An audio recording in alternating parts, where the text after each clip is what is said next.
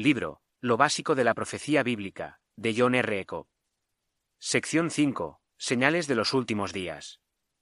Jesús dijo, Entonces habrá señales en el sol, en la luna y en las estrellas, y en la tierra angustia de las gentes, confundidas a causa del bramido del mar y de las olas, desfalleciendo los hombres por el temor y la expectación de las cosas que sobrevendrán en la tierra. Porque las potencias de los cielos serán conmovidas. Lucas 21, 25 al 26.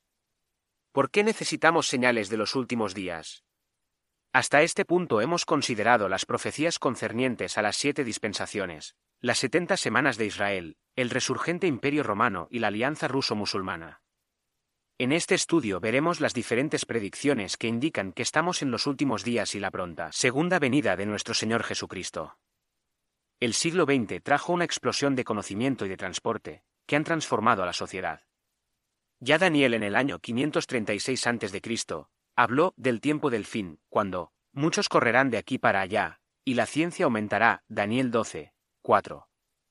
El aumento en el conocimiento y en el transporte son tan solo dos de las muchas señales que pueden ser identificadas como indicadoras de los últimos días. Si nosotros tan solo citáramos profecías aisladas, entonces tendríamos grandes dudas acerca de la pronta venida del Señor, pero si miramos al área de la política, la económica, el ejército, la sociedad o la religión, todos juntos gritan a una sola voz la pronta venida de nuestro Señor. Gente que no conoce al Señor, que no lee la palabra de Dios están conscientes de que los eventos por los que el mundo está atravesando son indicadores de que algo grande está por ocurrir. La historia se mueve a su punto final, y muchos en la sociedad están cayendo a consecuencia de que las marcas de las pasadas generaciones están desapareciendo. El desempleo, la diferencia entre el rico y el pobre, la amenaza de la violencia, revolución y el fanatismo religioso, crea tanto miedo en las mentes de la nueva generación, haciendo que muchos de ellos encuentren un escape en las drogas, el camino a la destrucción. No obstante, en medio de tanta inseguridad, la Biblia ofrece un mensaje de esperanza. Dios todavía está ocupado salvando almas y cambiando vidas. Cuando un hombre o mujer llegan al final de la cuerda y se vuelven a Jesucristo con verdadero arrepentimiento y fe, el milagro de la regeneración toma lugar e inmediatamente Dios empieza a revelar su perfecto plan. Y en vez de desastre viene orden y propósito para vivir. Cuando el alma es perseguida por la culpa, encuentra el bálsamo del perdón de Dios. El pasado es borrado para siempre, y una nueva vida empieza y continúa más allá de la sepultura en la bendita eternidad, algo que desafía al entendimiento humano. El propósito de esta sección es despertar a muchos y notar cuán avanzada está la hora, para urgir a pecadores a buscar el refugio único en el Salvador quien murió por nuestros pecados, resucitó para nuestra justificación, que ahora vive en el cielo y que vendrá de nuevo por aquellos que le conocen y aman. Recomendamos este mensaje a ti lector. El siglo XX vio más cambios que cualquier otro siglo de los seis mil años de la historia humana. En este ha habido más conocimientos científicos, más población en el mundo, más guerras y más viajes, tanto así que la mente del hombre de cien años jamás habría soñado. Veremos que estos cambios dramáticos fueron pronosticados en la Biblia como señales de los últimos días, hace más de dos mil años. La señal de la explosión demográfica. Se estima que en el año 1850 la población del mundo fue de un billón, sin embargo, en los últimos 209 años se ha aumentado a 6.8 billones y las Naciones Unidas pronostican que aumentará el doble para el año 2050, llegando a ser 12 billones. Para el año 2045 China, aún con su póliza de un niño por familia, su población incrementará de 400 millones a 1.600 millones, y aunque parezca una exageración, habrá más indios que chinos, porque la población de India aumentará dos veces más que la población actual de los Estados Unidos. Sin embargo, las consecuencias de la póliza del control natal son horrendas. En India y China las mujeres abortan cuando los resultados de los análisis demuestran que el embrión es una niña. La estadística muestra que se ha creado un desbalance lo cual resultará en una desestabilización en las relaciones humanas. Además, la producción de alimentos tendrá que ser más del doble en ese tiempo porque el hambre, la pestilencia y la guerra estarán destruyendo la producción de la agricultura. En los países en desarrollo la mayoría de las mejores tierras usadas para la agricultura han sido reemplazadas por la expansión urbana. Los desempleados rurales se congregan en las ciudades y nuevos complejos residenciales e industriales han reemplazado a los huertos. En los primeros años del 90 se estimó que había 120 millones de trabajadores rurales sin empleo en China. 80 millones de estas personas se mudaron a la ciudad buscando trabajo en la construcción. El número de personas sin trabajo seguirá aumentando mientras China siga modernizando sus industrias. Los obreros de países en desarrollo se encuentran en tremendos problemas por los resultados de la modernización de las industrias. Tarde o temprano, los salarios aumentarán y para competir en el mercado mundial, las máquinas reemplazarán a la mano de obra. Esta tendencia es practicada en países asiáticos produciendo un número inmenso de desempleados. Entre el año 1990 y 2000, es decir, en los últimos 10 años del siglo XX, la población de Indonesia aumentó más que la población de Australia, cerca de 20 millones. La población de Indonesia en el año 2000 fue de 210 millones y sigue aumentando. En países como Indonesia donde la tierra es escasa la explosión demográfica puede llevar a políticas de expansión similares a lo que ocurrió en Timor y en el oeste de Irian Jaya. En el año 1995, el CIA World Factbook, el libro de hechos mundiales, demostró que el crecimiento de la población del mundo en ese año fue del 1.5%, el porcentaje de nacimientos 24 sobre 1000, el porcentaje de muertes, 9 diagonal 1000, el porcentaje de muerte de infantes 64 diagonal 1000, el porcentaje de nacimientos de niñas 3.1 y el porcentaje de la duración de vida 62 años. La población del mundo en 1995 fue estimada a 5.734 billones. Basándonos en el porcentaje de crecimiento del 1.5% por año, podemos esperar ver un aumento en la población del mundo de la siguiente manera. 1995 base de la población 5.734 billones. 2005 aumentará a 6.654 billones. 2015 aumentará a 7.722 billones. 2025 aumentará a 8.962 billones. 2035 aumentará a 10.401 billones. 2045 aumentará a 12.070 billones. Las Naciones Unidas calcularon la población del mundo a 6.8 billones en el año 2009, y aunque el crecimiento de la población es ahora lento, aún se espera que llegará a 9 o 10 billones para el año 2040. La Biblia dice que el aumento de la población en el mundo es una de las señales de los últimos días y de la segunda venida de Cristo. Jesús dijo, como fue en los días de Noé, así también será en los días del Hijo del Hombre. Comían, bebían, se casaban y se daban en casamiento, hasta el día en que entró Noé en el arca, y vino el diluvio y los destruyó a todos. Lucas 17, 26 al 27. Los días de Noé fueron caracterizados por una explosión demográfica de la población. El libro de Génesis relata, y aconteció que cuando comenzaron los hombres a multiplicarse sobre la faz de la tierra, todo designio de los pensamientos del corazón de ellos era de continuo solamente el mal, y estaba la tierra llena de violencia. Génesis 6 1 al 12. Uno de los resultados del crecimiento de la población es la migración de gente a las ciudades. El porcentaje de gente mudándose a las ciudades ha ido aumentando desde el siglo XIX. Grandes proyectos de construcción están siendo desarrollados en todo el mundo y algunas ciudades tienen una población que se acerca a la población total de Australia. Jesús dijo, Asimismo como sucedió en los días de Lot, comían, bebían, compraban, vendían, plantaban, edificaban, más el día en que Lot salió de Sodoma, llovió del cielo fuego y azufre, y los destruyó a todos. Así será el día en que el Hijo del Hombre se manifieste. Lucas 17, 28 al 30. La señal de los reyes del Oriente. Es interesante notar lo que la Biblia habla de un ejército de 200 millones que viene de parte de los reyes del Oriente, este, para unirse a la batalla de Armagedón en la tierra de Israel en los últimos días. Tal ejército enorme habría sido imposible cien años atrás, pero hoy en día esto empieza a ser una clara posibilidad. Agregando a la población de China, India, Pakistán, Indonesia, Japón, Tailandia, Vietnam, Birmania, Corea, Taiwán y las Filipinas tenemos la asombrosa cifra de 3 billones de personas.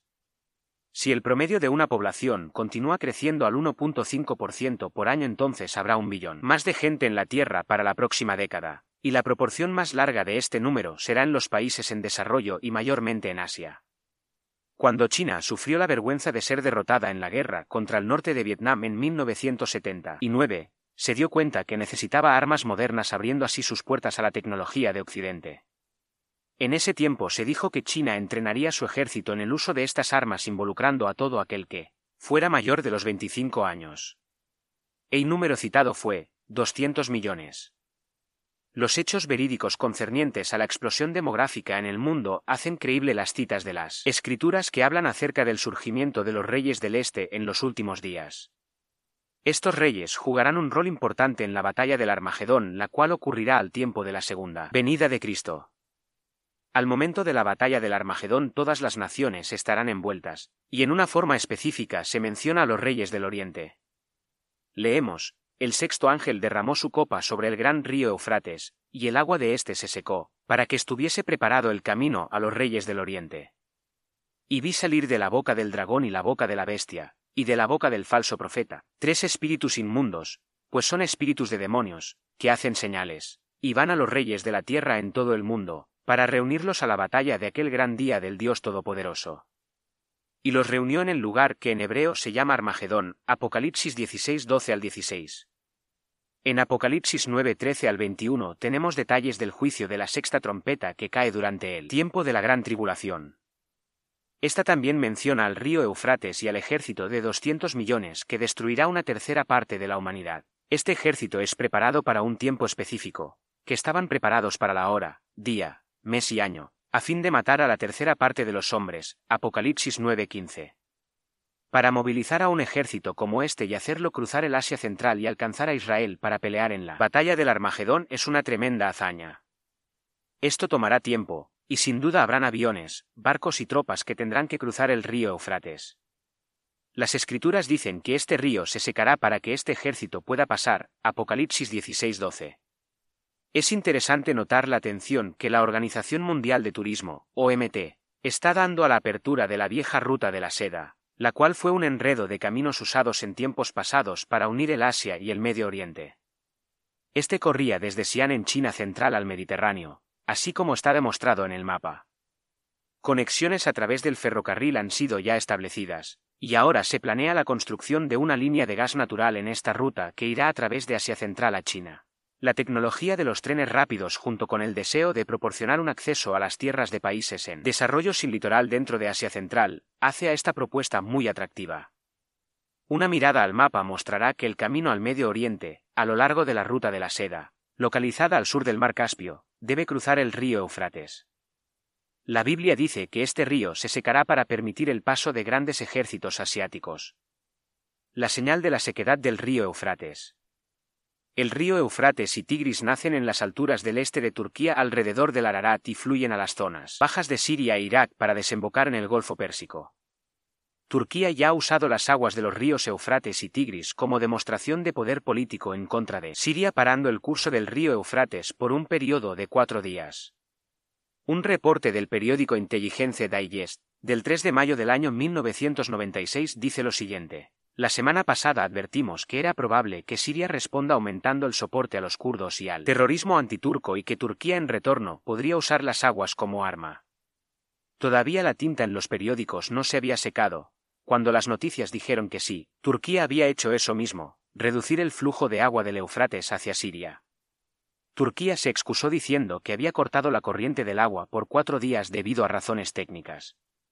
No obstante, Turquía tiene planes con las aguas del río Eufrates y Tigris. En 1996 Turquía anunció tener un proyecto de un valor de 32 billones de dólares americanos para construir represas, plantas hidroeléctricas y proyectos de irrigación a lo largo del Eufrates. En octubre del año 1997 se anunció por medio de los trabajos hidráulicos del Estado, DSI, como este proyecto de tan grande magnitud sería llevado a cabo. Este desarrollo demostró cómo Turquía puede influir en el Medio Oriente controlando el agua. Turquía es una nación compuesta por 60 millones de personas. Este país tiene un poder militar al cual ni Siria ni Irak se atreverían a desafiar, por esto estas naciones son virtualmente impotentes para contraatacar. El informe de los planes de Turquía es descrito en el periódico New Europe del 11 de octubre de 1997, y en vista de la significancia de este proyecto escribimos parte sustancial de dicho artículo. Turquía está planeando una serie de proyectos para el uso de agua desde Estambul hasta los lugares pobres del sudeste del país, con el intento de atender a las crecientes demandas de agua y energía según dicho por un oficial del sector de aguas, el pasado miércoles primero de octubre. Los trabajos hidráulicos del Estado, DSI, revelaron los detalles del proyecto de un billón de dólares americanos para la construcción de una represa cerca de la frontera de Turquía con Irak y Siria. También reveló las perspectivas de los planes de una cañería para conducir agua a Estambul, y un proyecto para transportar agua desde la costa sur de Turquía al norte de Chipre. Los negocios de la construcción de la represa son hechos por Salser y con el financiamiento del Union Bank de Suiza. Las negociaciones para el plan de la construcción de una represa y de una planta hidráulicas de 1200 megavatios en Ilisu fueron programadas para la primera mitad del año 1998.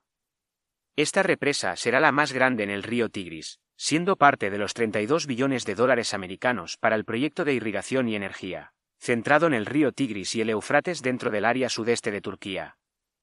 El proyecto Sudeste Anatolia, GAP, consiste en un trabajo planeado para construir 22 represas y 19 plantas de energía eléctrica, con una capacidad de 7.476 megavatios.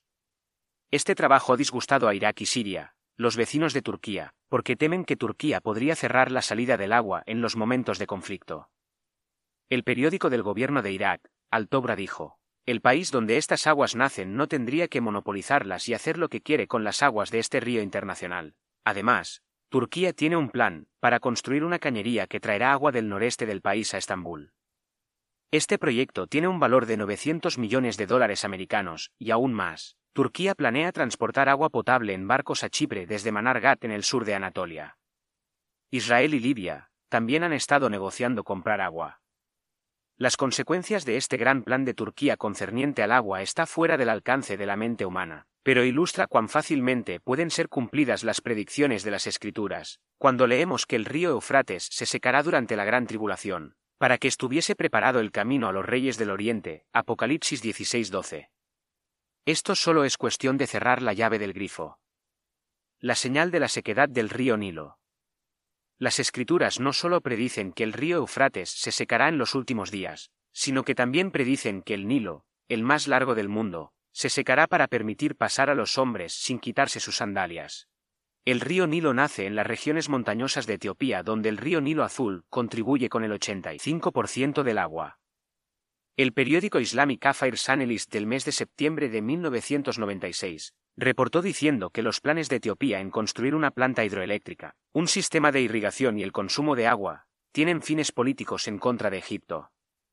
Egipto ya se encuentra en un callejón sin salida, Así lo indicó el reporte del ABC Latline en su programa del 14 de octubre de 1997. El Nilo ya está contaminado y su industria de agricultura y pescadería ha disminuido dramáticamente por los efectos de la construcción de la represa Asuán. El periódico Islamic Affairs Analyst del 2 de septiembre de 1996 reportó lo siguiente. El gobernador de Etiopía, Meles Zenawi ha desarrollado un plan para controlar las aguas del río Nilo dando poder a Etiopía sobre Egipto, así como Turquía ahora tiene sobre Siria e Irak controlando las aguas del río Eufrates. El primer deseo de Zenawi es desarrollar la economía de Etiopía al máximo. Para hacer esto, él espera construir represas y depósitos para las aguas del Nilo, y así generar 20 millones de kilovatios por hora significando cuatro veces más de lo que produce la represa. Asuam en Egipto. Este proyecto enriquecerá el área para la cultivación y la habilidad de almacenar cantidades de agua. El segundo motivo de Zenawi relacionado a Egipto viene de fuentes árabes diciendo que la estimación de Zenawi acerca de la política y economía de Egipto no es positiva y que él cree que el poder de Egipto no continuará estable y disfrutando de la relación que tiene con los Estados Unidos. Al contrario, Zenawi considera que dentro de una década Egipto tendrá serios problemas económicos y sociales, al punto de que desestabilizarán el país y que llegará al extremo de ser hostil con sus vecinos africanos y con los estados que corren a lo largo del río Nilo tales como Etiopía. Egipto actualmente obtiene 55.5 billones de metros cúbicos de agua del río Nilo. El 85% proviene del río Nilo Azul el cual nace en Etiopía haciendo un total de 50 y 8.5 billones de metros cúbicos de agua para el consumo anual del país. Por esto, Zenawi cree que Etiopía debe protegerse controlando parte del agua que abastece a Egipto. El profeta Isaías escribió acerca de los días cuando Dios levantará pendón a las naciones, y juntará los desterrados de Israel, y reunirá los esparcidos de Judá de los cuatro confines de la tierra. Isaías 11:12. Sabemos que esto empezó cuando los judíos empezaron a volver a la tierra después de dos mil años de dispersión. Isaías continúa diciendo, y secará Jehová la lengua del mar de Egipto, y levantará su mano con el poder de su espíritu sobre el río, y lo herirá en sus siete brazos, y hará que pasen por él con sandalias. Isaías 11:15. Esto indica que no habrá necesidad de quitarse los calzados para caminar, sino que cruzarán cuando la tierra del río esté seca. ¿Puede el río Nilo secarse? Algunos dicen que agua de mar reemplazará al agua fresca del Nilo, pero si notamos el nivel de la tierra alrededor de la entrada del Nilo veremos que ha cambiado dramáticamente. Por varios años los arqueólogos han estado excavando debajo del nivel del agua en el puerto de Alejandría, buscando el palacio de Cleopatra y el faro gigante que fueron parte de las siete maravillas del mundo. Ahora este tesoro descansa a 20 pies bajo la superficie del agua a consecuencia de un terremoto. Si la formación de la Tierra en el pasado se ha hundido a tal extremo, no hay ninguna razón por qué no pueda suceder de nuevo lo suficiente para prevenir la entrada del agua del mar, tierra adentro. La incidencia de grandes terremotos ha aumentado más en este que en el siglo pasado. La Biblia predice terremotos en el Medio Oriente en los últimos días, Zacarías 14, 4 al 5, Ezequiel 38, 19 al 20, Apocalipsis 11, 13. El hecho de que se está embalsando el agua del río Nilo muestra otra señal de que realmente estamos en los últimos días. Eventos mundiales. Justo dos días antes de que Jesús muriera en la cruz, sus discípulos le mostraron las grandes piedras del templo que Herodes había construido. Jesús les respondió que no quedaría una piedra sobre la otra, que todo se derrumbaría. Luego, en el monte de los olivos sus discípulos le hicieron otra pregunta, Dinos, ¿cuándo serán estas cosas? ¿Y qué señal habrá de tu venida y del fin del siglo? Jesús señaló que habría numerosos eventos universales señalando los últimos días, inmediatamente antes de su segunda venida. El Señor dijo que siempre habrá guerras y rumores de guerras, pero que no nos perturbáramos, porque es necesario que todo esto acontezca, pero aún no es el fin. Mateo 24, 6. No obstante, cuando esta situación global ocurriera, ellos deberían tomarla en cuenta porque esto sería el principio de dolores de parto, y que al mismo tiempo anunciaría el nuevo orden mundial en el cual Jesucristo reinará como Rey de Reyes. Los dolores de parto son descritos de la siguiente manera. Se levantará nación contra nación y reino contra reino. Y habrá pestes, y hambre, y terremotos en diferentes lugares. Mateo 24, 7. Esto es llamado, la gran tribulación, cuando el anticristo pondrá su imagen en el nuevo templo en Jerusalén. Inmediatamente después de la tribulación Jesús vendrá a reinar.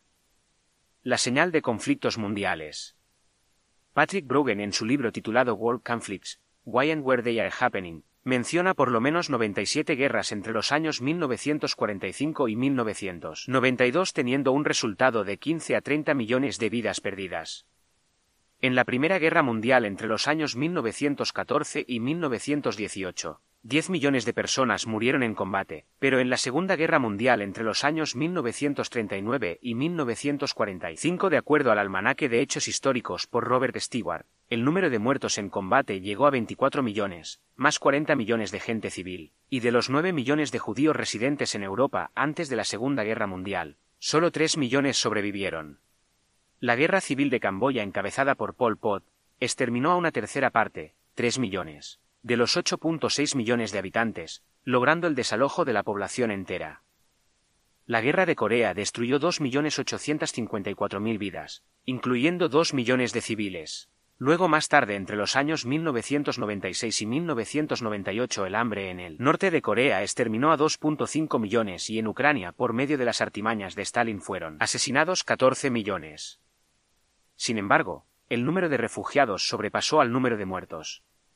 Por ejemplo, en Afganistán entre los años 1979 y 1989 el gobierno de los Estados Unidos afirma que de la población de 15.5 millones, un millón de vidas fueron perdidas, pero el número de refugiados fue de 7.6 millones, el 50% de la población.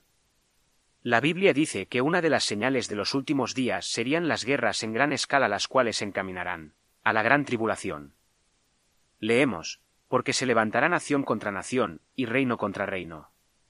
Porque habrá entonces gran tribulación, cual no la ha habido desde el principio del mundo hasta ahora, ni la habrá. Mateo 24, 6 al 21. La guerra entre Irán e Irak dejó un millón de muertos y muchos heridos. ¿Qué podemos decir acerca de las guerras entre los árabes y los israelitas, la del Golfo Pérsico y la de las Malvinas? Podríamos hablar acerca de la guerra entre India y China, entre India y Pakistán y la de Vietnam, las cuales dejaron 2.5 millones de muertos. ¿Y qué de la guerra entre China y Vietnam? Esta mató 40.000 antes de que China se retirara. El atentado comunista para asumir control en Indonesia dejó 500.000 muertos, y la guerra en Argelia terminó con la vida de 150.000 a 200.000 personas desde que ésta empezó, en el año 1991. Cuatro guerras secesionistas y el hambre mataron a millones de personas en Etiopía entre 1972 y 1991. Bosnia, Hungría, los kurdos, Chechenia, Armenia, Malasia, Filipinas, Timor, Angola, Yemen, Congo, Sudán, Rusia, Tíbet, Burma, Laos, China, etc., han experimentado sangrientas revoluciones o guerras. Patrick Brogan en una lista que abarca desde los años 1945 al 1991, menciona 97 guerras, 253 golpes de Estado y revoluciones, 199 atentados de asesinatos, de los cuales tan solo 12 fallaron. Él concluye diciendo, no se puede predecir a dónde las próximas calamidades ocurrirán. La señal de guerras en el mundo es sin error y bien clara. La señal del hambre mundial. El Señor Jesucristo, después de mencionar las guerras, mencionó el hambre que vendría a la tierra antes de su segunda venida, y habrá pestes y hambres, y terremotos en diferentes lugares, Mateo 24, 7. En 1974 las Naciones Unidas dijeron que dentro de diez años el hambre sería eliminada. Sin embargo, en la reunión del 13 de noviembre de 1996, en Roma, la Cumbre Mundial de la Alimentación admitió que 800 millones de personas en el mundo eran clasificadas como desnutridas. Esto significa que una de ocho personas diariamente batalla con el hambre. En África el 41% de su población está crónicamente desnutrida, pero en Asia, en donde la población crece en gran manera, se encuentra más gente desnutrida, con un número estimado de 500 millones.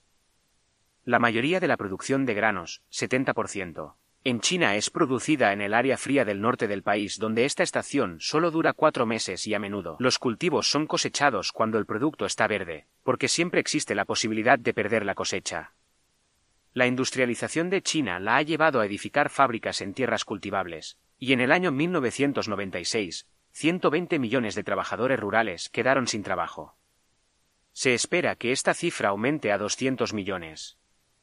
Muchos de estos trabajadores se mudarán a las grandes ciudades para trabajar en la construcción en donde ellos mismos contribuirán a la expansión de industrias y así perder aún más tierra rural y alimento.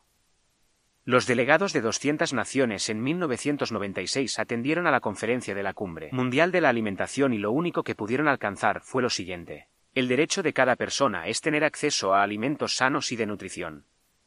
Sin embargo, los fondos nuevos no vendrán. Los conflictos del mundo interrumpen la producción de alimentos, y al final del año 1996, 33 guerras en el mundo estaban en progreso. La huida de millones de personas de los campos de batalla terminó en campos de refugio, siendo el mayor factor para el hambre. El periódico The Guardian Weekly del 2 de febrero del año 1997 reportó la admonición del Programa de las Naciones Unidas para el Medio Ambiente, PENUMA, después de una reunión en Nairobi y advirtió que, Dentro de 50 años alrededor de 3 billones de personas sufrirán por la escasez de agua. 1.23 billones de acres de tierra ya han sido destruidos por la erosión en África. Los océanos están agotados por la mucha pesca. El mundo no puede seguir quemando el petróleo si es que se espera ver la población del mundo crecer el doble dentro de los próximos 50 años. Se han reportado cambios en el clima y en el calentamiento del globo. Si esto llegara a suceder, el nivel del mar subirá y muchas de las tierras para cultivo cerca de las costas se inundarán causando más pérdidas para producir alimentos. Cuando todos los factores que contribuyen para el hambre en la Tierra son tomados en cuenta, ¿qué esperanza tiene el mundo para alimentar otros 6 billones de bocas cuando la población se duplique dentro de 50 años? La historia tiene como término final, el hambre. Debemos estar en los últimos días. La señal de las epidemias, pestilencias, mundiales. Las epidemias en el mundo también están causando mucha alarma. El periódico de European del 27 de marzo de 1996 menciona lo que dice la Organización Mundial de la Salud, OMS.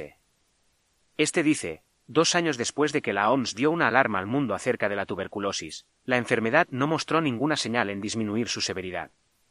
40% de la población de Sudáfrica podría estar infectada con el bacilo de la tuberculosis. En Europa las infecciones transmitidas por el aire se están propagando, incrementándose más en Dinamarca, Rusia, Noruega e Italia. El periódico The Guardian Weekly del mes de marzo del 1996 reportó lo siguiente. La tuberculosis se está propagando rápidamente a través del mundo y está matando más gente que en ningún otro tiempo de la historia. La enfermedad podría matar 30 millones de humanos en los próximos 10 años. Infecciones incurables como el SIDA también harán estragos por la decadencia moral y el aumento de la adicción a las drogas. El periódico The Guardian Weekly del 31 de marzo del año 1996 publicó el siguiente artículo escrito por el Dr. Peter Payet, empleado de la Organización de las Naciones Unidas para el SIDA, ONU-SIDA. El 90% de los 22.5 millones de personas infectadas, 1996, con el VIH-Sida viven en países en desarrollo. Muchos de ellos no tienen acceso a la aspirina y mucho menos a la medicina para atacar al virus. La ONU-SIDA ha publicado un reporte llamado VIH-AIDS, de Global Epidemic. Este reporte muestra que la epidemia se está esparciendo rápidamente, entrando a nuevas áreas, pero al mismo tiempo fortaleciéndose en las áreas donde empezó, creciendo a pasos gigantescos en el este y centro de Europa, como también en Rusia. Lo peor de todo esto, y de acuerdo al reporte, es que durante el año 1996, 400.000 niños contrajeron el VIH-Sida por medio de la madre. El periódico de Independent International del mes de mayo de 1998 reportó los temores acerca de una epidemia del SIDA en India. India puede ser fácilmente descrita como la capital del SIDA en el mundo. Mientras el vigilante del SIDA, SIDA Comité, estimó que habían solo 70.000 casos de VIH en el país y 6.000 casos de SIDA. La Organización Independiente de Salud en India, teniendo su base en Bombay, dio el actual número de casos con VIH y SIDA. Este fue de millones de infectados con VIH y 500.000 con SIDA. El director de esta organización, el Dr. Gilada, uno de los más prominentes y que hace campañas para despertar el conocimiento acerca del SIDA, predijo que para él, año 2001, una calculación optimista, habrían 20 millones de personas infectadas con VIH y 2 millones con el SIDA en el país. También se ha encontrado una conexión entre la enfermedad de las vacas locas y la enfermedad de Creutzfeldt-Jakob, la cual es una enfermedad fatal que ataca al cerebro humano convirtiendo a los tejidos de éste en gelatina. Sabemos que existen otras enfermedades que provienen de animales y que son transmitidas a los humanos. El International Independent del 11 de agosto del 1998 afirma que un parásito que proviene del ganado. El gusano barrenador del viejo mundo ha infectado dos terceras partes de Irak, y es una amenaza para Jordania, Arabia Saudí y Siria. El reporte dice, la infección que produce una secreción con hedor después de haber infectado una llaga, cicatriz o cortadura ha causado la muerte de por lo menos 40 personas. George Pumphrey, un especialista en la guerra biológica basado en Alemania, dijo que el país de Irak parece ser una reciente víctima de la introducción deliberada de este gusano. En Libia, en 1989 se desató la infección de este gusano y 2.000 animales murieron. La forma de combatirla fue ejemplar, pero el siguiente año murieron 12.000 cabezas de ganado en un área de 35.000 kilómetros cuadrados. La infección es causada por la larva de la mosca Cochiomia omnivorax. La hembra deposita alrededor de cuatro lotes de 400 huevos al borde de una herida, una cortadura, una picadura, una herida de castración o en el ombligo de recién nacidos de animales de sangre caliente, incluyendo al ser humano. El reporte continúa diciendo, en justo 12 horas la larva incuba y entra en el cuerpo para alimentarse.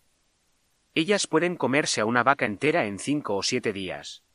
La pestilencia es una señal del fin del siglo y Zacarías 14. 12 al 15 nos habla de la plaga con la que Dios castigará a las naciones que vendrán en contra de Jerusalén. Esta afectará a humanos y animales. Leemos, y esta será la plaga con que herirá Jehová a todos los pueblos que pelearon contra Jerusalén. La carne de ellos se corromperá estando ellos sobre sus pies, y se consumirán en las cuencas sus ojos, y la lengua se les deshará en su boca. Así también será la plaga de los caballos, de los mulos, de los camellos, de los asnos y de todas las bestias que estuvieren en aquellos campamentos. Zacarías 14, 12 al 15. El siglo XX vio la creación de virus en laboratorios para la destrucción de pestes. El hombre está ocupado en la ingeniería genética y mientras el uso de este conocimiento es beneficial, el peligro está en que los virus no solo se quedarán en los laboratorios. Los virus se han usado para exterminar conejos, y ahora un número de naciones ven el poder de este para usarlo como un arma biológica para exterminar al humano. Estas armas son llamadas armas de destrucción masiva, ADM. Una vez que la pestilencia empieza a esparcirse, es difícil de controlarla y a menudo la espera para la producción del antídoto es larga. La historia nos habla de la plaga de la fiebre negra que azotó Europa en los años 1347 al 1349. El almanaque de los hechos históricos por Robert Stewart dice lo siguiente. Alrededor de un cuarto o un tercio de la población de Europa fue exterminada en tan solo dos años. Las víctimas sucumbieron en dos a tres días después de haber sido infectadas, mayormente fue fatal. La revista Times, de diciembre del 2004, publicó un artículo alarmante mostrando la posibilidad de una epidemia de gripe que podría infectar el 25 a 30% de la población del mundo. La alarma fue dada por el Dr. Shigeru Omi, director regional del oeste del Pacífico, de la Organización Mundial de la Salud, OMS. El virus es conocido como gripe aviar y ataca a toda persona sin excepción de rango o posición social, y en el caso de ser una epidemia podría incapacitar a una tercera parte de los médicos, enfermeras, policías y trabajadores voluntarios. El doctor Omi dijo que 100 millones de personas podrían perecer. Nuevas técnicas buscando la vacuna adecuada para combatir esta gripe han sido creadas, pero requieren algunos meses de pruebas antes de ser usadas. Para agravar el problema, en los países donde la gripe aviar impacta más, es en aquellos que son pobres siendo para ellos difícil obtener la vacuna, y donde los doctores no pueden hacer nada, sino mirar a sus pacientes morir, si es que ellos mismos alcanzan a sobrevivir. No sabemos si las predicciones del doctor Omi son ciertas, esto queda por ver. La señal de la apostasía dentro del cristianismo. La Biblia indica que los últimos días serán caracterizados por la acción de muchos en desviarse o apartarse de la fe que ha sido una vez dada a los santos, Judas 3. La Iglesia del Nuevo Testamento fue edificada sobre la fundación de la doctrina de los apóstoles y profetas. Efesios 2, 20 al 22.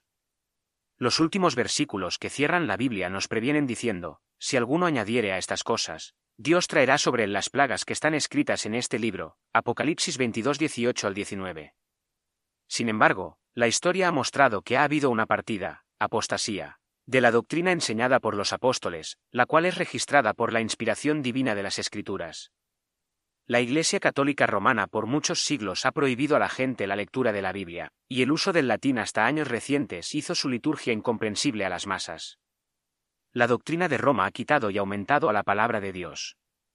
La doctrina del purgatorio, el bautismo de niños, la confesión, oraciones por los muertos, salvación por obras, el continuo sacrificio de Cristo en la misa, celibato de los sacerdotes, oraciones a los santos y demás, son cosas paganas y no se encuentran en las Escrituras.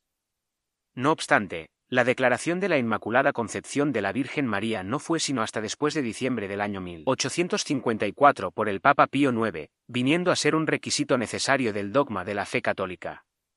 Desde entonces la veneración de María ha crecido y se proclama que ella ha ascendido al cielo e intercede por todo aquel que ora o pide a ella. Algunos en la Iglesia están incluso proponiendo que María sea proclamada corredentora con el Señor Jesucristo. La Reforma Protestante, año 1517, se opuso a las enseñanzas de Roma y puso la Biblia al alcance de la gente.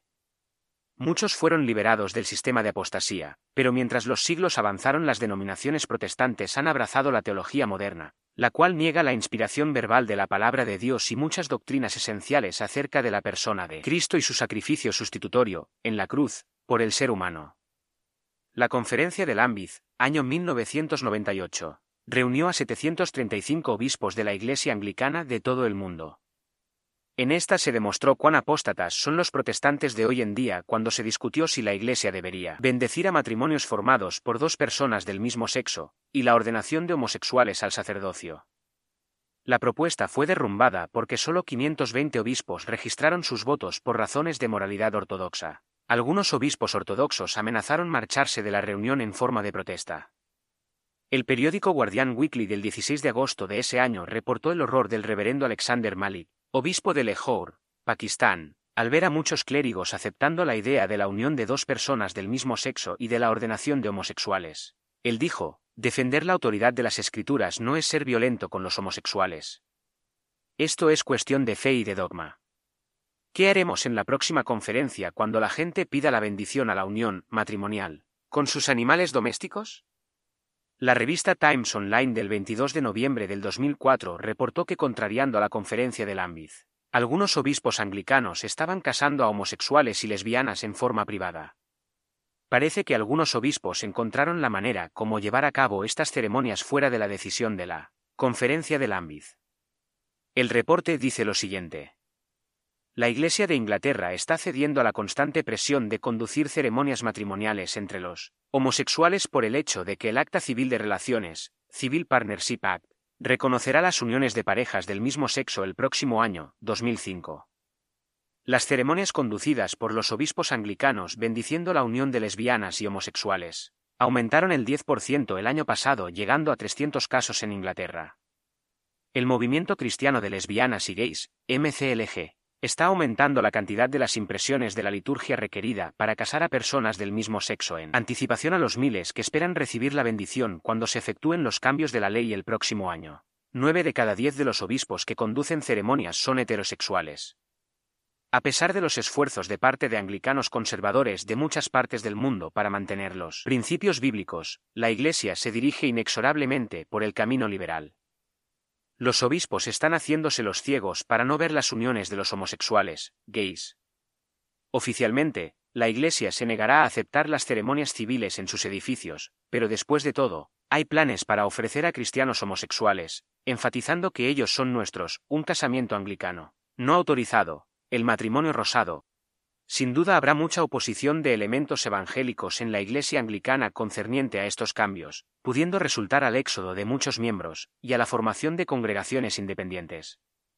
Otra forma de apostasía se ve en la demostración emocional acompañada por milagros extraordinarios, sanidades, risa santa, lenguas sin tener sentido, imitando en el espíritu, exorcismo y profecías. Esto es generalmente referido como la bendición de Toronto, por su conexión con las iglesias de la Viña en Toronto, Canadá. La bendición de Toronto y otros movimientos asociados se han multiplicado y se han esparcido en todo el mundo, infiltrándose en las iglesias. Algunos de estos grupos practican lo que es llamado el Ministerio de la Deliberación de los Últimos Días. Básicamente, ellos creen que cada pecado es un demonio y que podemos ser perfectos sin pecados cuando sacamos al demonio fuera de nosotros. Esto es sin duda una doctrina de demonios. Ellos creen que un grupo de su gente será de esta manera perfectos sin pecado en los últimos días, formando así la novia de Cristo. Ellos enseñan que solamente los perfectos cristianos serán arrebatados en el momento del rapto. La Biblia nos advierte acerca de esta apostasía en los últimos días, pero el Espíritu dice claramente que en los postreros tiempos algunos apostatarán de la fe, escuchando a espíritus engañadores y a doctrinas de demonios. 1 Timoteo 4.1.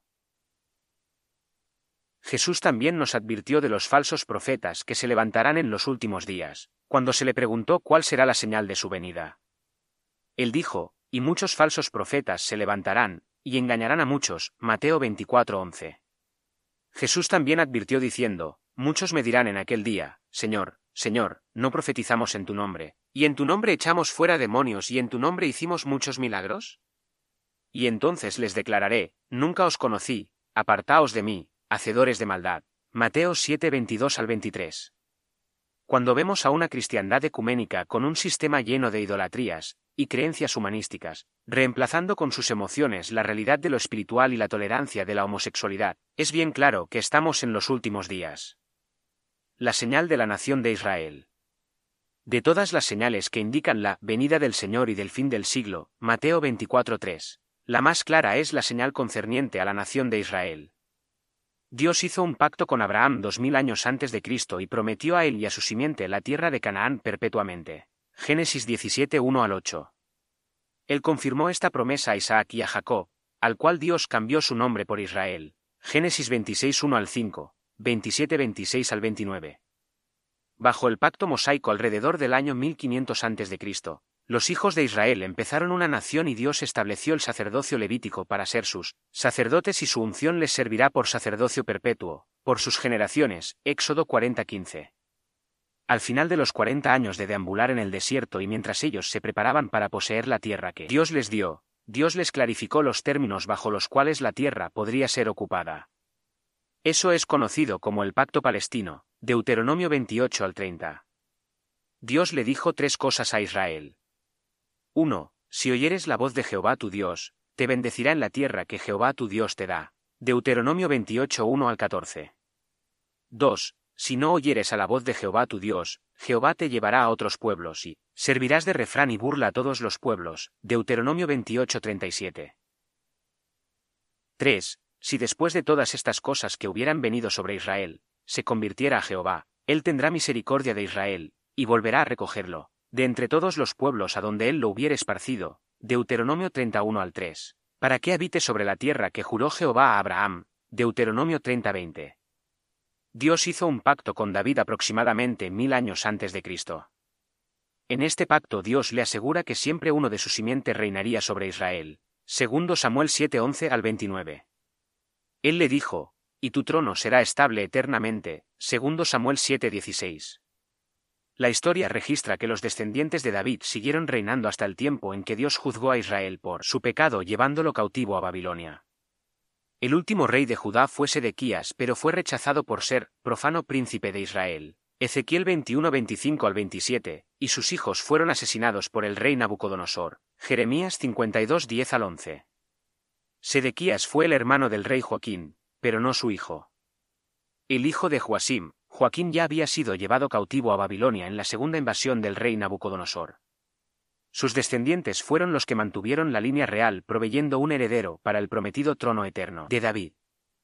La línea de David continúa hasta Jesucristo el Hijo de David a través de José, su padre adoptivo. Mateo 1.1 al 17, y María su madre, Lucas 3.23 al 38.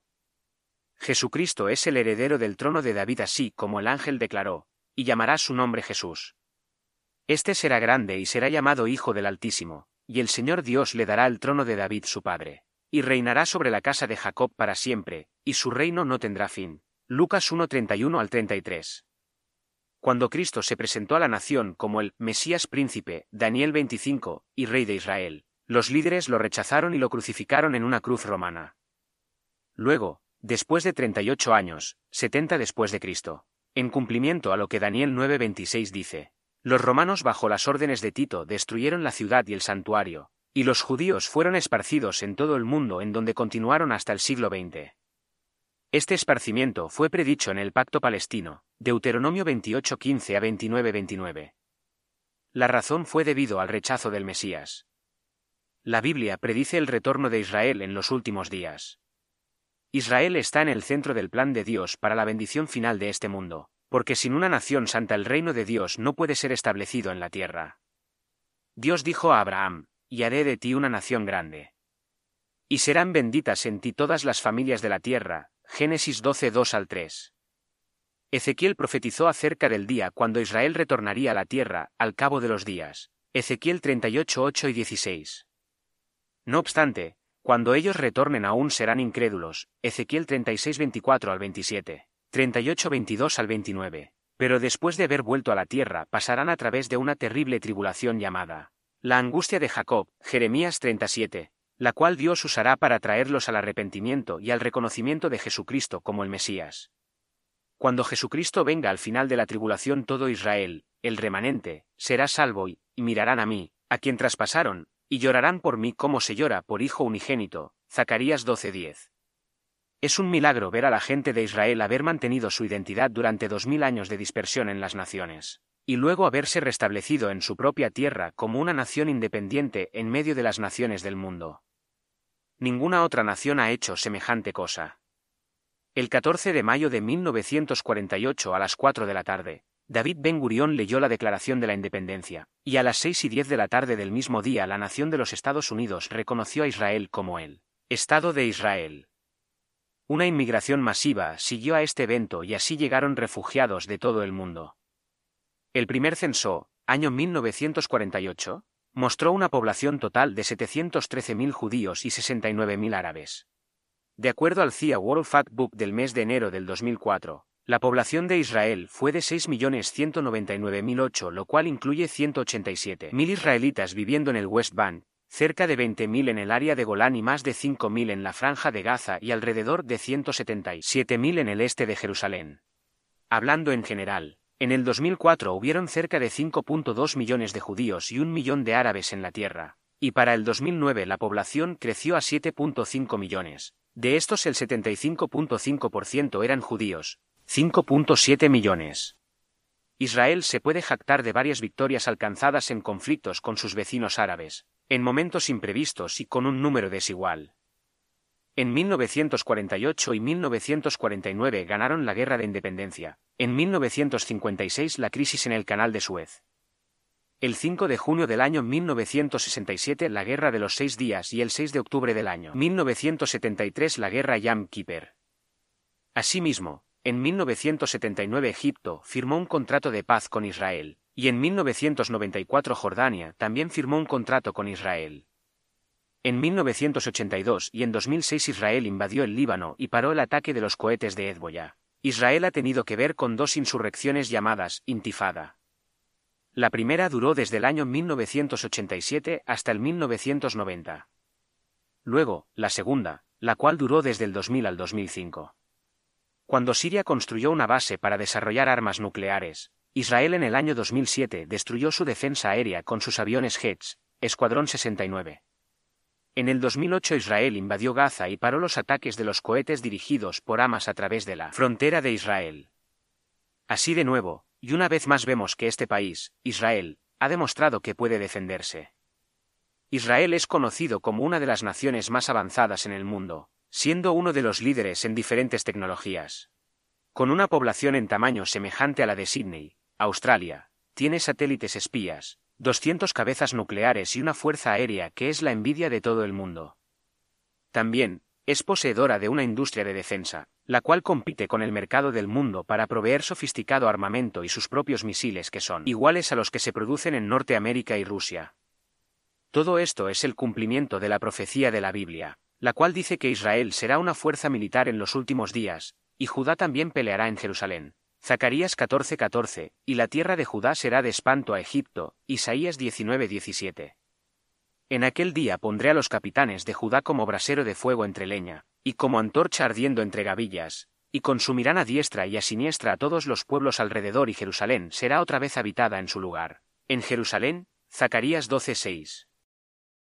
El templo en Jerusalén será reedificado. Jerusalén es el lugar que Dios escogió para poner su nombre, y es el único lugar a donde a Israel le fue permitido llevar sus holocaustos, sacrificios, diezmos, ofrecer sus votos, ofrendas voluntarias, las primicias de sus vacas y de sus ovejas. Deuteronomio 12, 5 al 6. Allí Salomón edificó el primer templo, el cual fue destruido por Nabucodonosor en el año 586. Antes de Cristo, pero después de setenta años de cautividad en Babilonia, Zorobabel lo reedificó en el año 517 a.C. Luego el rey Herodes en el año 20 a.C. comenzó a reconstruirlo, para ser terminado después de 46 años, así como Juan dice en el capítulo 2 versículo 20. En el año 70 después de Cristo el templo una vez más fue destruido, pero esta vez por los romanos y la colección del ciclo santo, el dinero de la expiación que cada hombre judío mayor de 20 años pagaba y traía Jehová para la mantención del tabernáculo fue descontinuado. Éxodo 30 11 al 16. La Biblia dice que el templo debe estar en existencia durante la gran tribulación, la cual durará siete años antes de que Cristo venga a reinar. Esto es mencionado en Mateo 24:15, Segunda Tesalonicenses 2:4 y Apocalipsis 11 1 al 2. A los gentiles se les permitirá ocupar el patio del templo, Apocalipsis 11.2. Pero después de que Israel se arrepienta en la primera mitad de la tribulación, el príncipe romano, el anticristo se tornará en contra de Israel, ocupará el templo, y pondrá su imagen. Esto es lo que es llamado, la abominación desoladora, Mateo 24.15, Daniel 9.27. Otro majestuoso templo será construido al comienzo del reino milenial de Cristo, así como es descrito en Ezequiel 40 al 48 el servicio sacerdotal y los sacrificios comenzarán. Cualquier intento de parte de los judíos para construir el templo es de gran significancia e indica que la tribulación y el día del Señor están a las puertas. El arrebatamiento de la Iglesia verdadera de Cristo debe de estar aún más cerca, pues esto sucede antes del día del Señor. Primera Tesalonicenses 5.1 al 9. Segunda Tesalonicenses 2.1 al 12. Apocalipsis 3.10. Durante el año 1997 fue anunciado en el periódico Jerusalem Post que la acumulación y colección del medio ciclo empezaría así como fue mandado por Moisés en Éxodo 30 11 al 16. Los anuncios afirman que esto será un fondo especial para el mantenimiento de Jerusalén. El medio ciclo es vendido a judíos que viven en diferentes partes del mundo. Ellos a la vez ofrendan el ciclo una vez por año para ser dedicados o separados como el tesoro del templo. Antes de que Israel fuera un Estado soberano, la propiedad santificada al templo, Ekdes, no pudo ser guardada, pero ahora que Israel tiene su propio sistema de seguridad, la forma para el almacén seguro del medio ciclo es clara. En una ceremonia en Jerusalén el 26 de marzo de 1998, las primeras monedas fueron donadas y el señor Ruben Prager, quien ha trabajado en el proyecto por 15 años, declaró lo siguiente, con el sonido de la caída de esta moneda, dentro de un cofre especial. El exilio oficialmente termina. De acuerdo a la ceremonia antigua Trumat Aliska, el Ekdes fue almacenado en una habitación especial para pagar los sacrificios diarios, y lo que sobraba se usaba para pagar los gastos de los preparativos de Jerusalén durante las tres fiestas de peregrinación para reparaciones de las murallas de la ciudad. Sabemos que el rey Joás, quien reinó alrededor del año 856 a.C., colectó el medio ciclo para reparar el templo que estaba dañado. Reuben Prager, quien clama ser un levita, dice, tenemos un rol para llenar. Nuestro deber fue crear las vasijas y mantenerlas. Ese es mi trabajo. Yo creo las vasijas. De acuerdo al Yur Jerusalén de abril de 1998, Keuben Prager desea, tomar un papel activo en tratar de reedificar el templo y traer al Mesías. Su manera de reedificar el templo no está de acuerdo con ideas de otras organizaciones que también tienen similar meta. Insiste diciendo que él nunca destruiría las mezquitas que están construidas sobre el Monte Santo. Él cree que leyendo con cuidado el Corán entenderemos que también los musulmanes favorecerían la reconstrucción del templo. Esto es exactamente lo que el Nuevo Testamento enseña. A Juan se le dijo durante la tribulación, Levántate, y mide el templo de Dios, y el altar, y a los que adoran en él. Pero el patio que está fuera del templo déjalo aparte, y no lo midas, porque ha sido dado a los gentiles. Y ellos sellarán la ciudad santa cuarenta y dos meses. Apocalipsis 11 1 al 2. El Pacto de Oslo. El Acuerdo de Oslo es un acuerdo para negociar la tierra por paz entre Israel y los de la Organización para la Liberación de Palestina, OLP, firmado en Oslo, Suiza, en el mes de septiembre de 1993. La declaración de principios de P apela a dos fases. La primera fase es devolver a la OLP Jericó, Gaza, Hebrón y la porción del West Bank. La segunda fase trata el problema de los refugiados árabes y la posición de Jerusalén. Esto es simplemente lo que las escrituras profetizan concerniente a la división de la tierra. Joel dice, porque he aquí, en que haré volver la cautividad de Judá y Jerusalén, reuniré a todas las naciones, al valle de Josafat, y allí entraré en juicio con ellas a causa de mi pueblo, y de Israel mi heredad, a quien ellas esparcieron entre las naciones, y repartieron mi tierra, yo el 3-1 al 2. Con todo, el acuerdo de Oslo, el plan de paz falló en el año 2002. Luego, el presidente de los Estados Unidos, Bush Jr., propuso el famoso documento, la hoja de ruta para la paz, el cual enfatizaba tres etapas.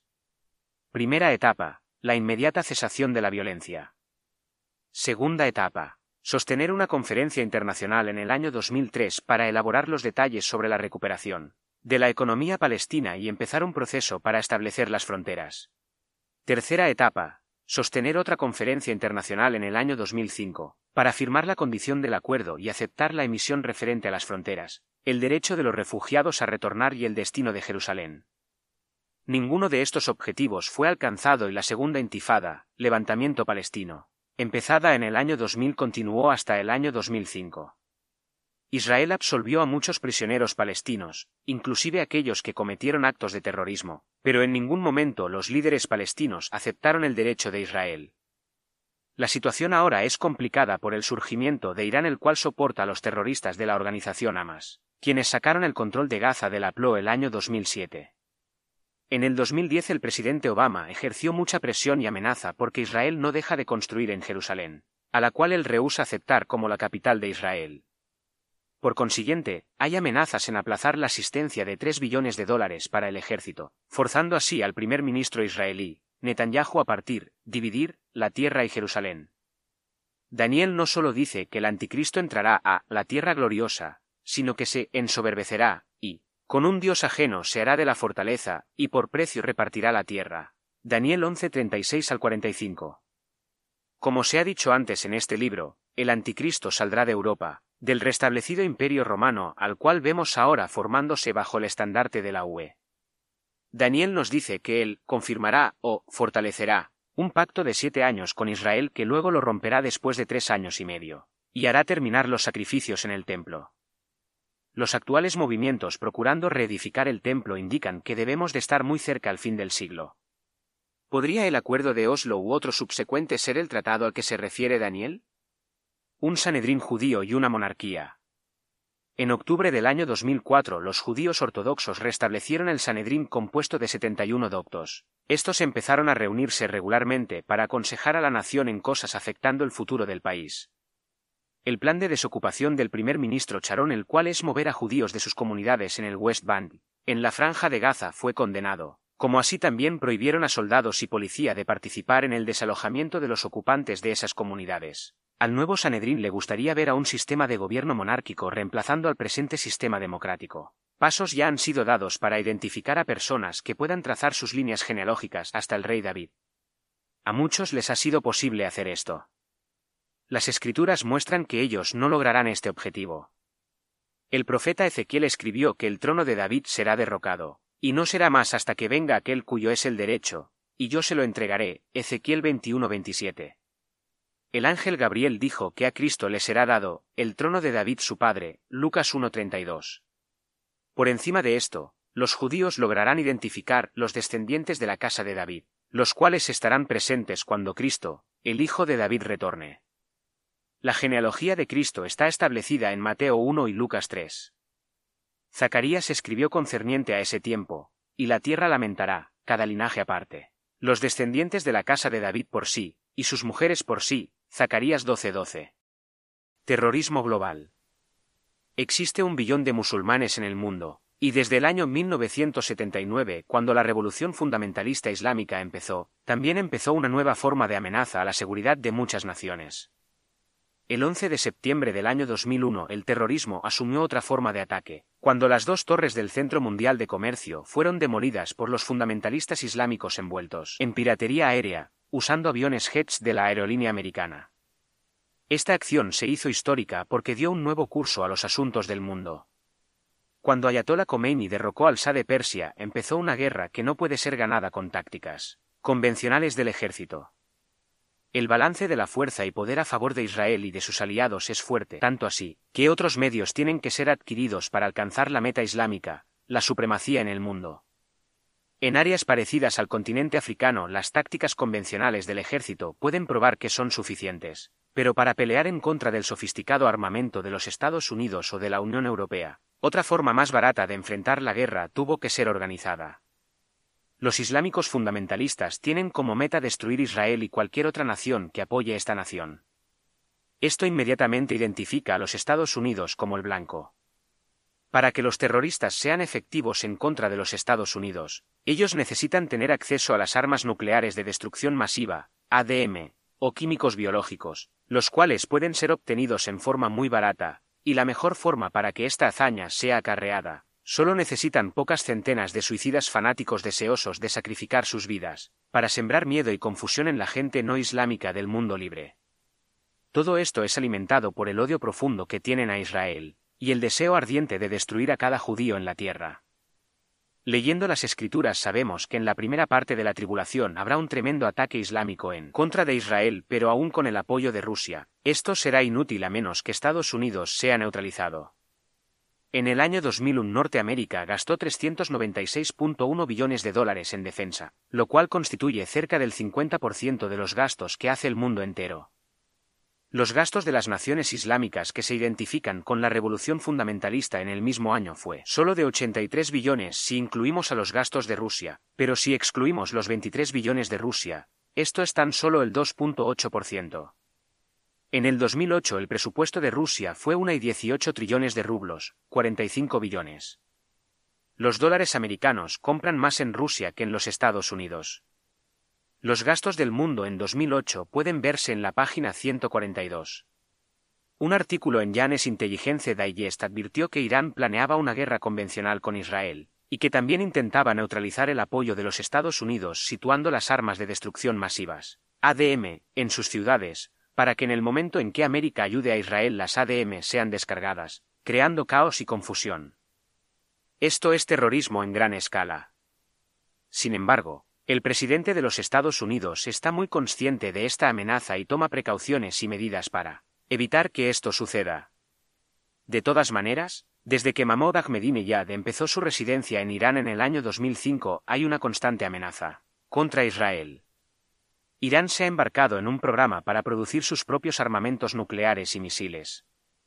En los primeros años de la tribulación, al momento cuando el segundo sello se abre, Juan ve un caballo rojo, y al que lo montaba le fue dado poder de quitar de la tierra la paz, y que se mataran unos a otros, y se le dio una gran espada. Apocalipsis 6.4. Esto puede indicar un estado de anarquía universal, pero también esto puede ser terrorismo.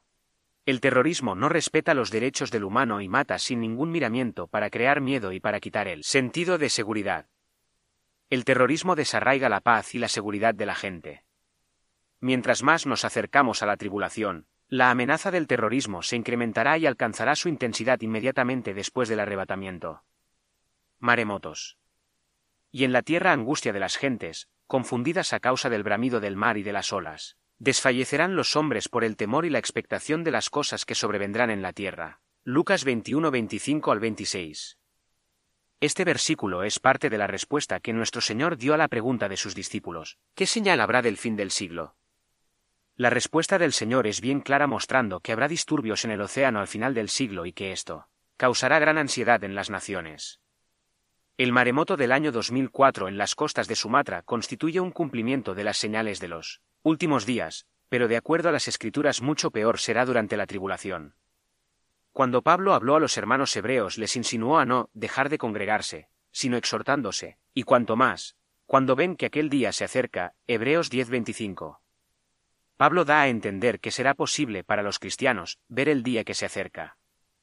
Alguien dijo que la sombra muestra lo que viene, y así es como vemos el día del Señor, la tribulación. Acercándose, podemos esperar ver las nubes de la tormenta formándose. La Biblia habla bien claro que las calamidades se intensificarán a medida que nos acerquemos al fin de los días.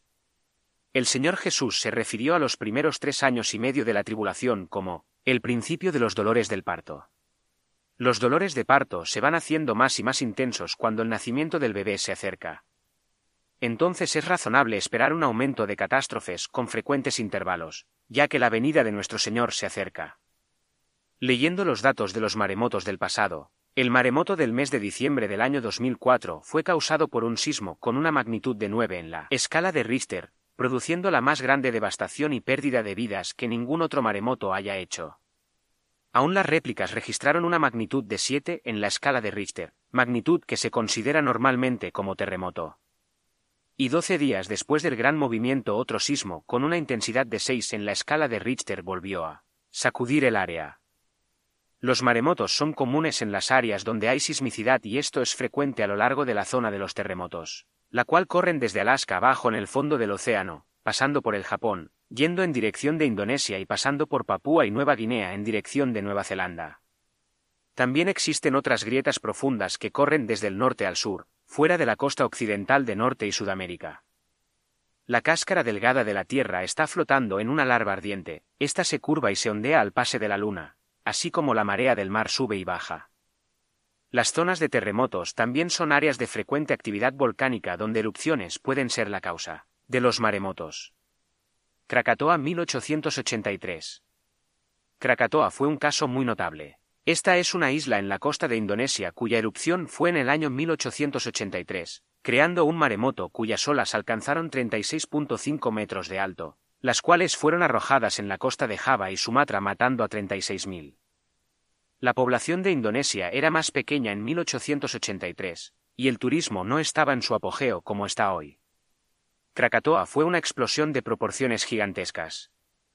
Antes de la erupción, la isla se elevó desde 305 metros abajo del océano a 792 metros sobre el nivel del mar, y cuando explotó expulsó 21 kilómetros cúbicos de roca al aire, depositando rocas y ceniza en un área de 800.000 kilómetros cuadrados.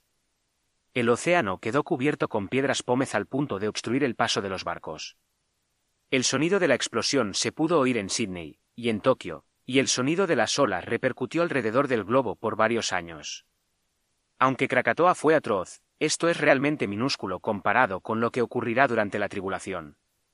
Juan vio, una gran montaña ardiendo en fuego fue precipitada en el mar y la tercera parte del mar se convirtió en sangre. Y murió la tercera parte de los seres vivientes que estaban en el mar, y la tercera parte de las naves fue destruida. Apocalipsis 8:8 al 9.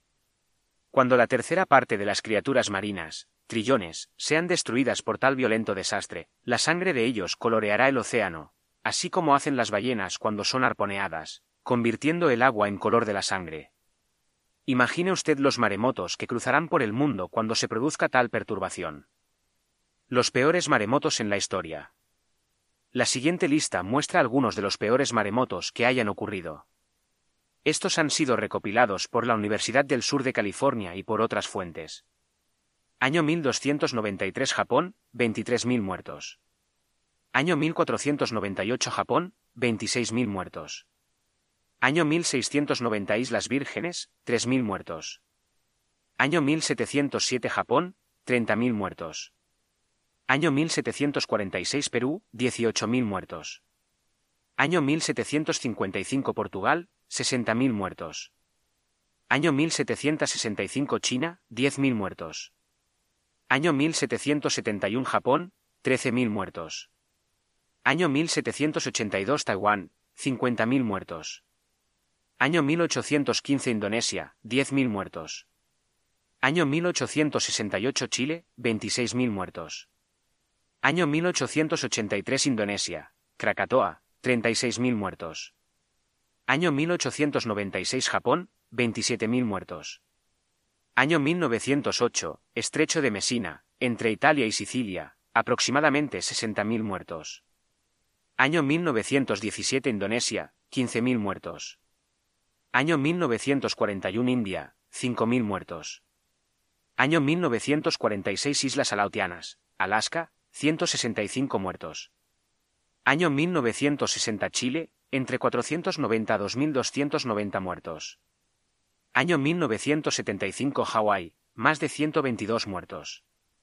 Año 1976 Filipinas, 8.000 muertos. Año 1992 Indonesia, mil muertos y mucho daño. Olas de 26 metros de alto y la magnitud del terremoto fue de 7.5 en la escala de Richter. Año 1993 Marzo japonés, 330 muertos y 1.5 billones en daños. Año 1994 Indonesia, 250 muertos y 2.2 millones de daños. Olas de 14 metros y la magnitud del terremoto fue de 7.2 en la escala de Richter. Año 1994 Islas Kurils, en el este de Rusia, 11 muertos y daños. Año 1994 Indonesia, 238 muertos.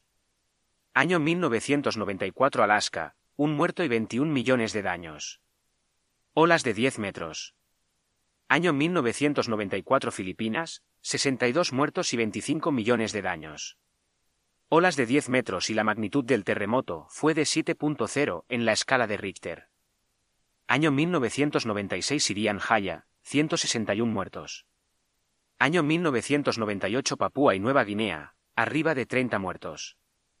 Olas de 15 metros y la magnitud del terremoto fue de 7.0 en la escala de Richter. Año 2001, Perú, aproximadamente 100 muertos. Olas de 7 metros y la magnitud del terremoto fue de 8.3 en la escala de Richter. Año 2002 Papúa y Nueva Guinea, 5 muertos. Olas de 5.5 metros. Año 2004 Indonesia, más de 168.000 muertos, 5 millones de refugiados, y billones de dólares en daños. La magnitud del terremoto fue de 9 en la escala de Richter. El impacto será estudiado por un largo tiempo. Los países en las costas del Pacífico han invertido en sistemas para dar alerta temprana, pero países bordeando el Océano Índico determinaron no instalar estos sistemas de alarma, y como resultado decenas de millones no recibieron notificación previa cuando el maremoto del año 2004 se acercaba.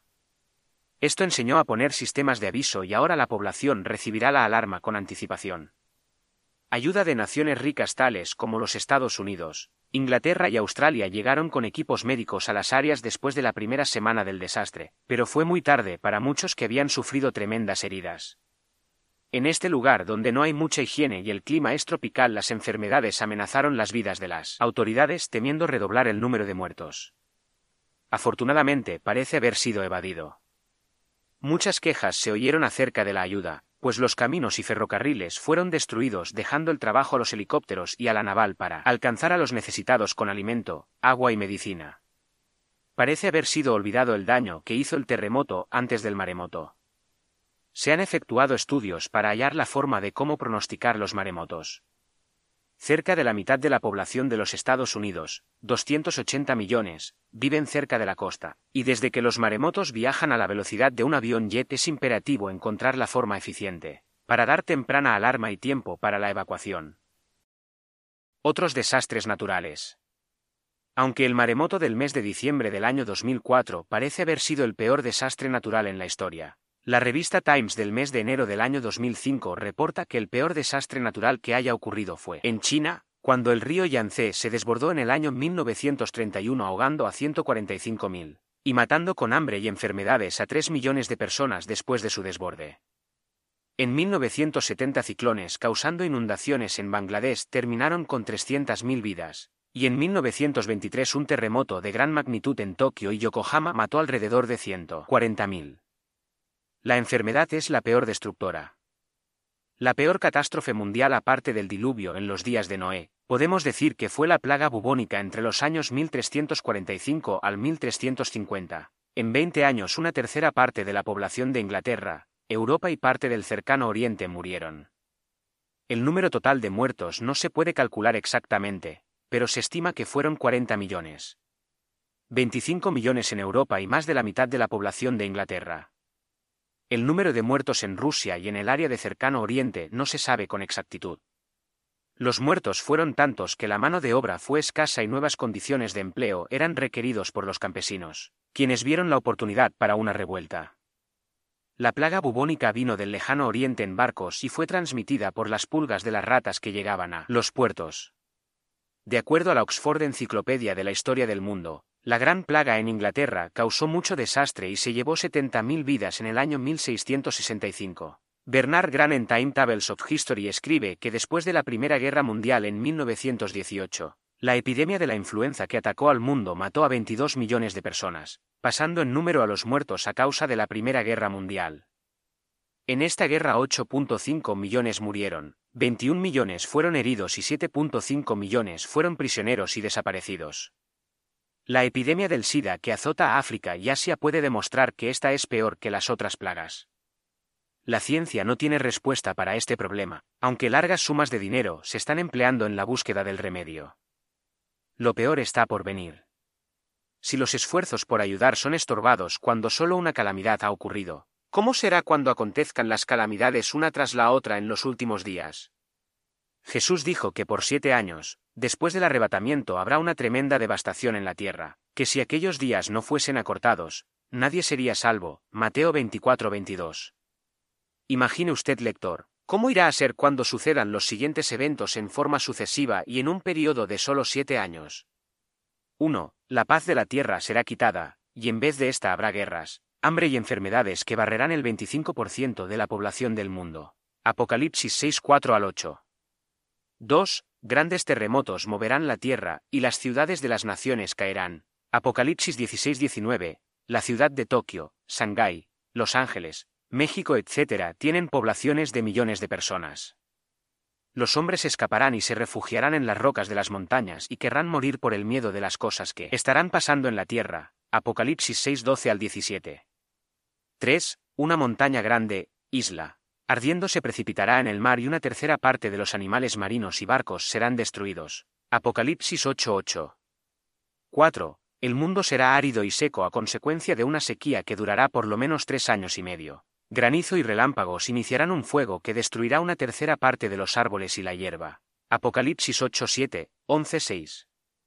5. Rusia y una alianza musulmana compuesta por Irán, Turquía, Libia y Sudán intentarán ocupar el Medio Oriente, pero serán destruidos por Dios en las montañas de Israel al momento del arrepentimiento de la nación por haber rechazado al Mesías, Ezequiel 38-39, Joel 2. 6. La actividad de los demonios alcanzará otro nivel cuando el pozo del abismo sea abierto dejando salir a malos espíritus para atacar a los humanos. Apocalipsis 9-1 al 11.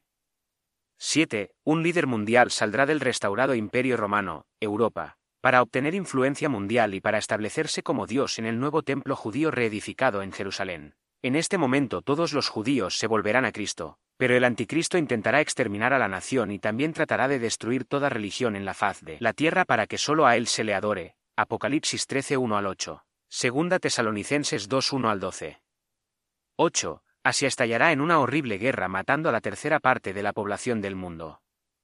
Este ejército de 200 millones se reunirá en el Medio Oriente, Apocalipsis 9:14 al 21. Estos juicios futuros son tan solo algunas de las cosas terribles que la Biblia predice y que sucederá en solo siete años antes de que Cristo venga, para juzgar a las naciones y establecer su reino eterno en la tierra. Cualquier intento en proveer alivio a estas circunstancias será en vano. El Señor Jesucristo advirtió diciendo que durante la tribulación la gente, de las naciones, Tendrán angustia y estarán confundidas, significando perplejidad por lo perdido y por no saber qué hacer, porque no habrá escape o salida. Preparándose para los últimos días.